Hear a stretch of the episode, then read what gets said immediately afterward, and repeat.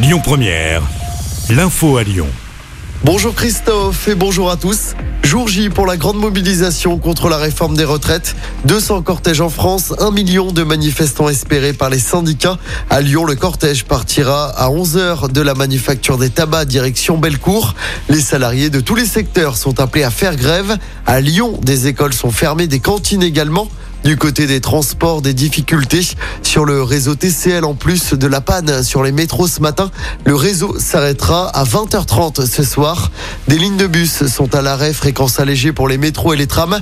Sur les rails, c'est également la galère. Comptez seulement un TER sur 10 et un TGV sur 3 sur l'axe sud-est. On vous a mis en tout cas le détail de toutes les perturbations sur notre application. Dans l'actualité, c'est la galère pour les usagers du métro ce matin. En plus de la grève, trois lignes sont à l'arrêt ce matin, le métro A, B et D. En cause, une panne informatique. Des bus relais sont mis en place en attendant le retour à la normale attendu vers 9h selon les TCL.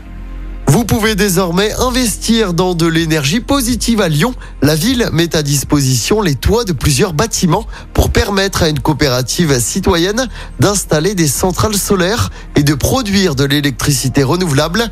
Les Lyonnais pourront investir dans des euh, panneaux photovoltaïques et donc produire de l'électricité solaire. Objectif, permettre aux habitants de participer à la transition énergétique en contribuant à la baisse de nos émissions de gaz à effet de serre. Parmi les 12 toitures, 8 appartiennent à des écoles. On écoute Sylvain Godineau. Il est adjoint au maire délégué à la transition écologique et au patrimoine. On a choisi les écoles parce que euh, il y a une dimension pédagogique qui nous semble particulièrement intéressante pour expliquer aux enfants ce que c'est que l'énergie. L'énergie, c'est compliqué. On a du mal à voir euh, concrètement ce que c'est. hein. On voit la prise électrique ou le radiateur qui nous chauffe, mais on a du mal à voir comment on produit l'électricité ou comment euh, comment on produit du chauffage. Donc avec ces toitures solaires, ça va nous permettre aussi à la ville de Lyon de faire des ateliers pédagogiques, d'expliquer aux enfants. Et puis ça donne aussi l'opportunité aux parents d'élèves éventuellement d'investir sur la toiture si le projet leur parle. hein. Donc ça, ça fait un lien direct entre euh, l'enfant, sa famille euh, et, et l'école où il va euh, quotidiennement. Et des réunions euh, publiques vont être organisées sur le sujet. En sport du tennis, c'est parti pour Caroline Garcia. La lyonnaise affronte en ce moment la canadienne Fernandez. C'est lors du deuxième tour de l'Open d'Australie. On vous tient évidemment au courant du résultat. Et puis du handball, tout va bien pour nos bleus au mondial.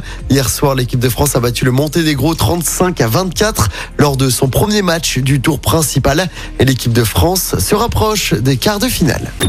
Écoutez votre radio Lyon Première en direct sur l'application Lyon Première, lyonpremière.fr et bien sûr à Lyon sur 90.2 FM et en DAB+. Lyon Première